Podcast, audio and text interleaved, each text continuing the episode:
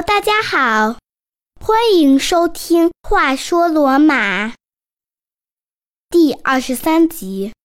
唯爱，别为我哭泣。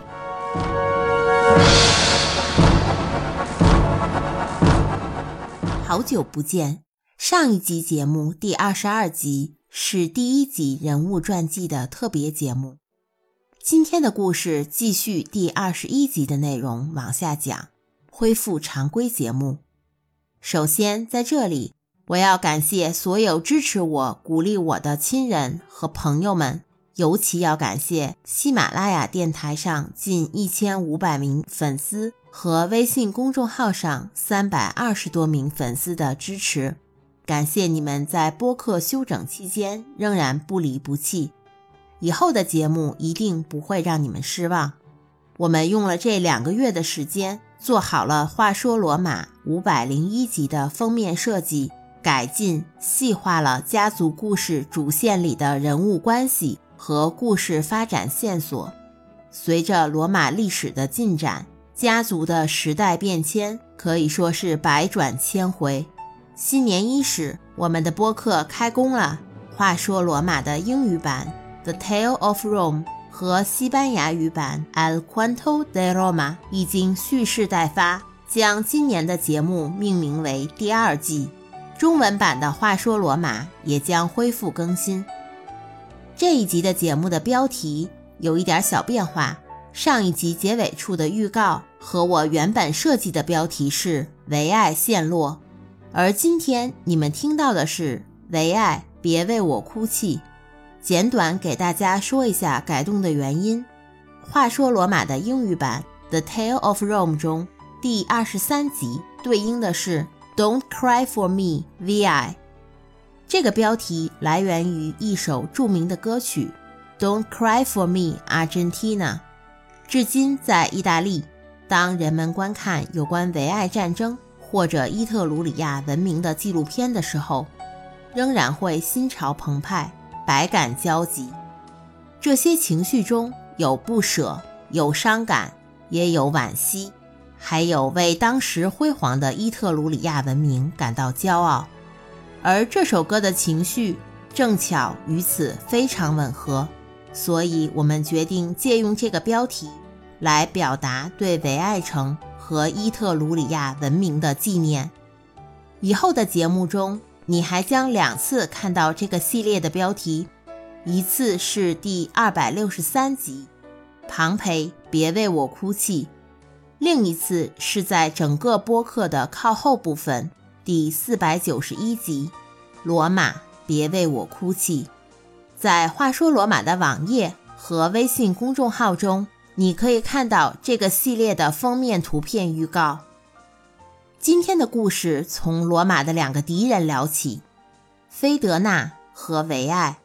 菲德纳城可以说是台伯河以南最重要的城市，它位于台伯河下游，罗马以北，是维埃城的重要战略基地。维埃城是伊特鲁里亚最著名也是实力最强的城市，它位于台伯河北岸。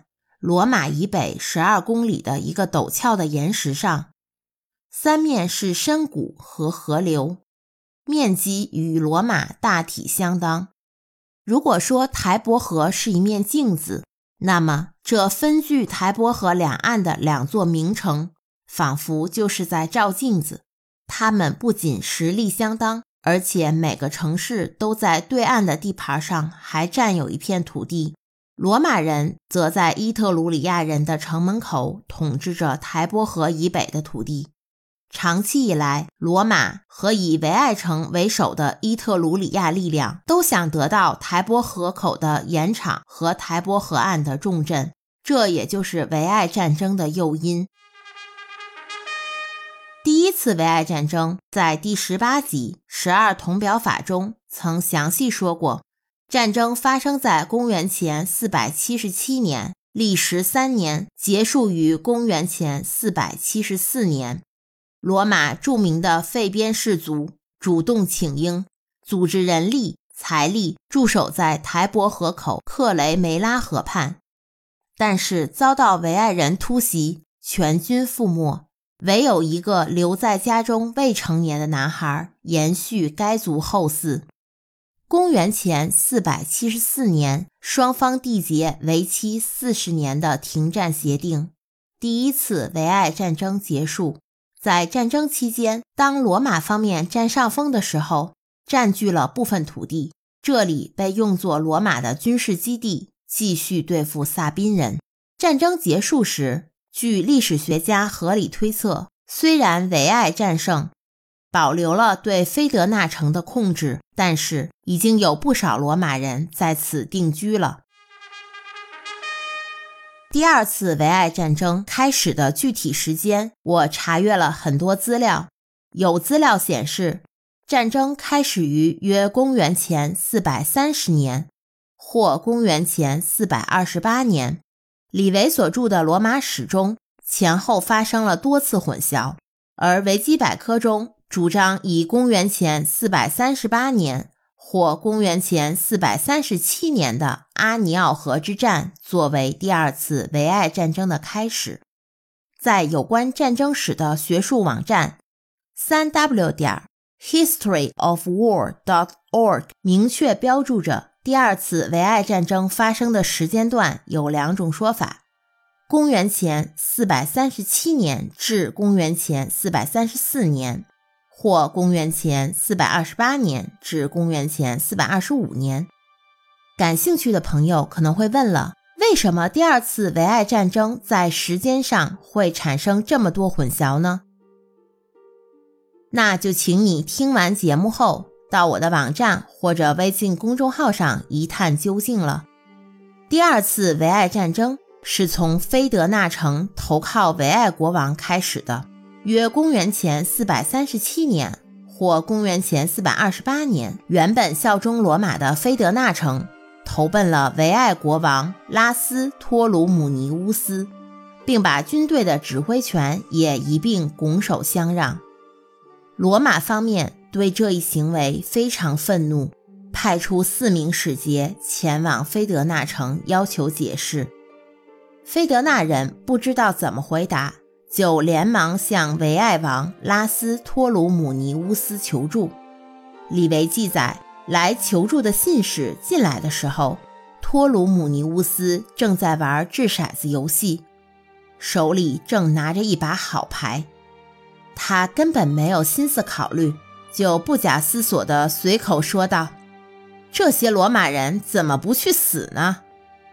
他自己可能都忘了他说过这句话。可是，这个忠心的菲德纳信使却立即严格的执行了这句话。四名罗马使节被即刻当众处死。罗马怎能忍得了这个？立即向维埃宣战。李维在他的书中对这次战争做出了清晰而详细的描述。双方的第一场战斗是在阿尼奥河罗马一侧展开的。当时的执政官之一卢修斯·塞尔吉乌斯亲自率兵出战，这一仗打得相当艰苦，以罗马的胜利告终，但是损失惨重。打胜了这一仗后，卢修斯·塞尔吉乌斯在他的名字后面加上了“费德纳斯”这个标志词，以纪念这场战斗。罗马元老院意识到了事态的严重，立即任命马莫库斯·埃米利乌斯·瓦莫辛努斯为独裁者，以应对维埃王托鲁姆尼乌斯构成的威胁。他率军逼退敌军，使维埃人退到了阿尼奥河对岸。确切地说，敌军驻扎在了菲德纳城和阿尼奥河之间。这场战斗就是著名的。阿尼奥河之战，罗马军团跨过阿尼奥河，驻扎在了阿尼奥河和台伯河交汇处的高地上。这里距离罗马城很近，士兵们甚至可以从营地眺望城内的一举一动。狡猾的托鲁姆尼乌斯按兵不动，直到来自法勒里城的援兵来到这里和他会合。援兵到达以后。他却陷入了两难的境地，他自己的士兵以及菲德纳士兵都想守住自己的阵地，耐着性子强迫罗马人进攻，但新鲜血液法勒里人却都等不及要去打罗马人了。于是托鲁姆尼乌斯只得同意次日进攻。他派了一支由维埃人组成的先遣队，绕过罗马军营，从后面展开突袭。战斗就这样开始了。在继续描述这场战斗之前，我想聊聊我们今天这集的封面图。细心的粉丝注意到，我通常的封面设计是在一幅欧洲地图的基础上做的，而这一集的封面是在地图上把整个欧洲版图涂黑作为阴影背景。每当有一种文明文化，民族或者国家在历史上消亡，或者某个重大事件对历史产生了长期而恶劣的影响，我都会选择这样的黑色阴影地图作为节目封面图设计的背景。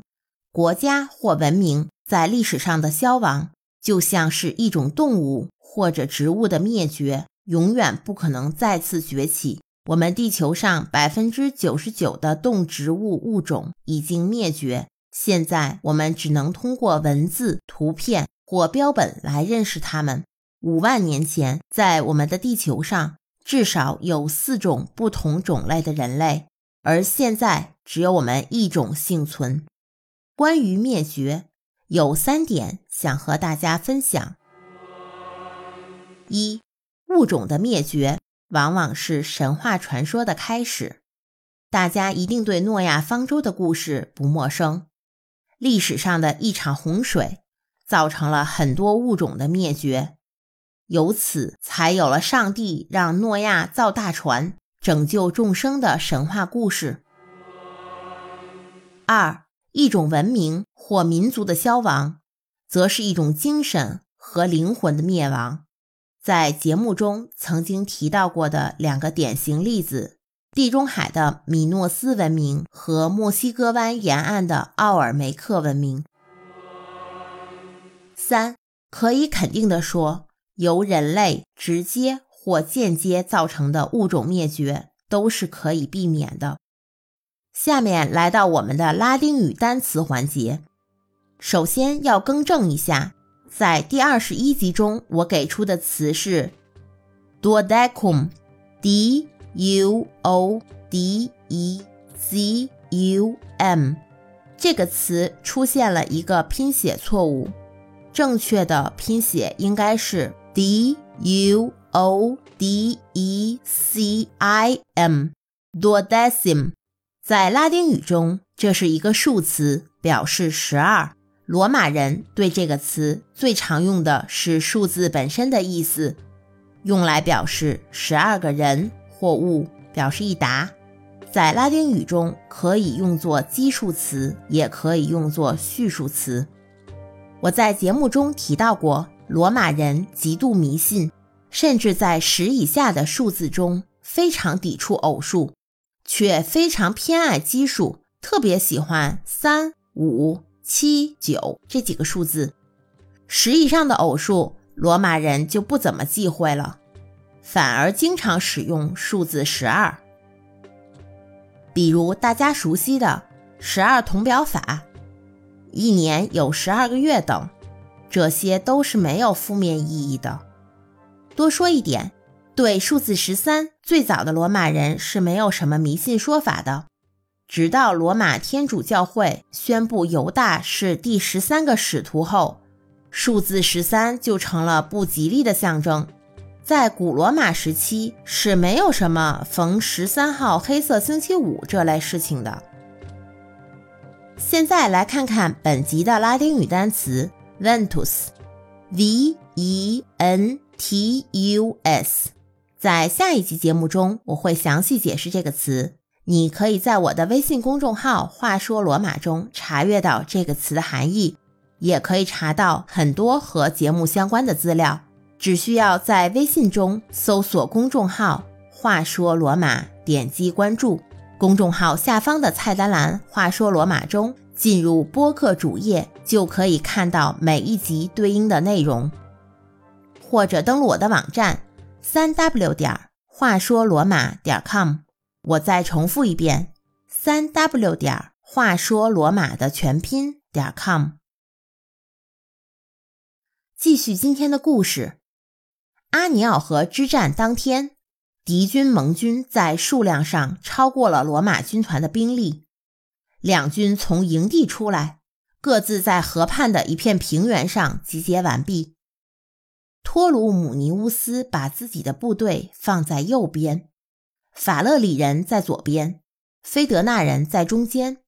传说两军没有立即开战，而是面对面对视了好长一段时间之后，才真刀真枪的打起来。为什么要互看了好半天呢？难道是心理战术？刚才说过，罗马军团的营地距离罗马城非常近，站在山上就能看到城里的一举一动。他们这样做是有目的的。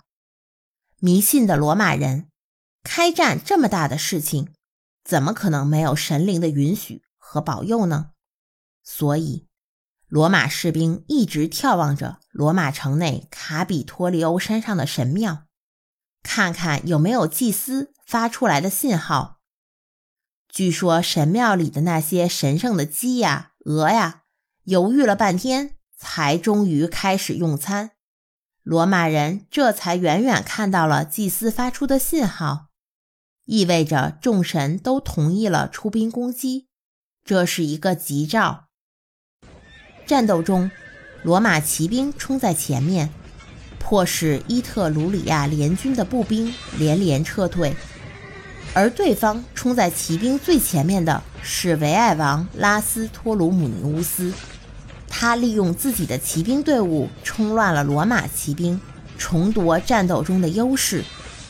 罗马方面，独裁官马莫库斯·埃米利乌斯·马莫辛努斯指导着军事保民官。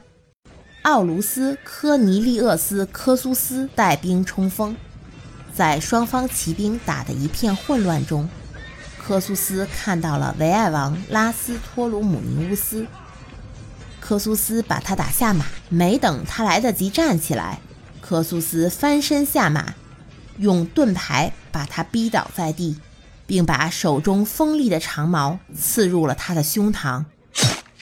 这一次使他成为了历史上第一个在单打独斗中成功杀死敌军首领的罗马将领。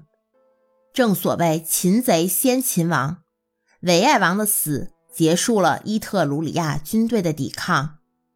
作为战利品，科苏斯从死去的敌军国王身上拿走了他的武器和盔甲，据说连他的人头都一并作为祭品。被献给了朱庇特主神，后来还在罗马广场的最大的演讲台旁树立了四座雕像，以纪念被谋杀的四位罗马使节。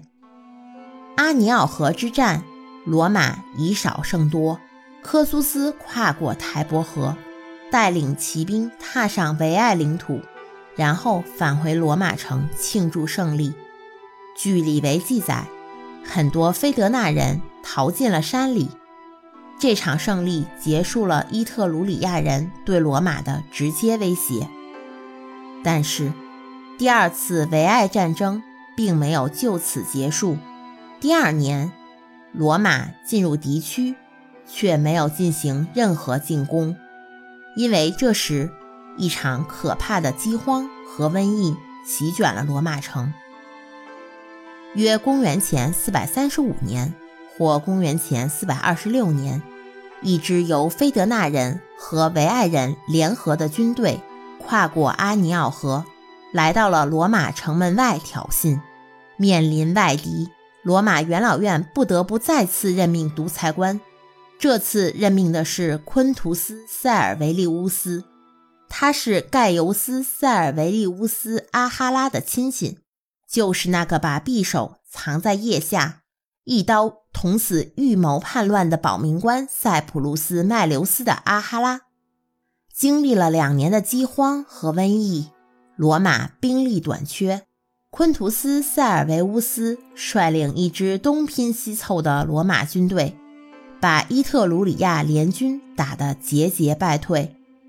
在当时的诺门图姆，位于今拉齐奥大区的门塔纳，伊特鲁里亚人又一次大败罗马，落荒而逃。敌军全军撤退到菲德纳城，罗马人乘胜追击，围攻了这座城。围攻之后的故事，连李维自己也讲述了好几个版本。围攻后，罗马人在菲德纳城周围开始挖隧道。为了怕让敌人发现，每天都会有一小群罗马士兵轮流在菲德纳城墙附近制造噪音，分散人们的注意力，同时加紧挖掘工作。传说，当隧道成功挖好以后，罗马士兵顺利攻占了菲德纳城，结束了第二次维埃战争。约公元前434年或公元前425年。罗马和维埃达成了为期二十年的休战协议。此时的维埃城在伊特鲁里亚地区孤立无援，没有其他盟军有能力和他一起联手抵抗罗马了。为了使节目的时长更方便大家的收听，本集的上半部分就到这里。第三次维爱战争会更精彩。将在第二十三集“唯爱别为我哭泣”下继续。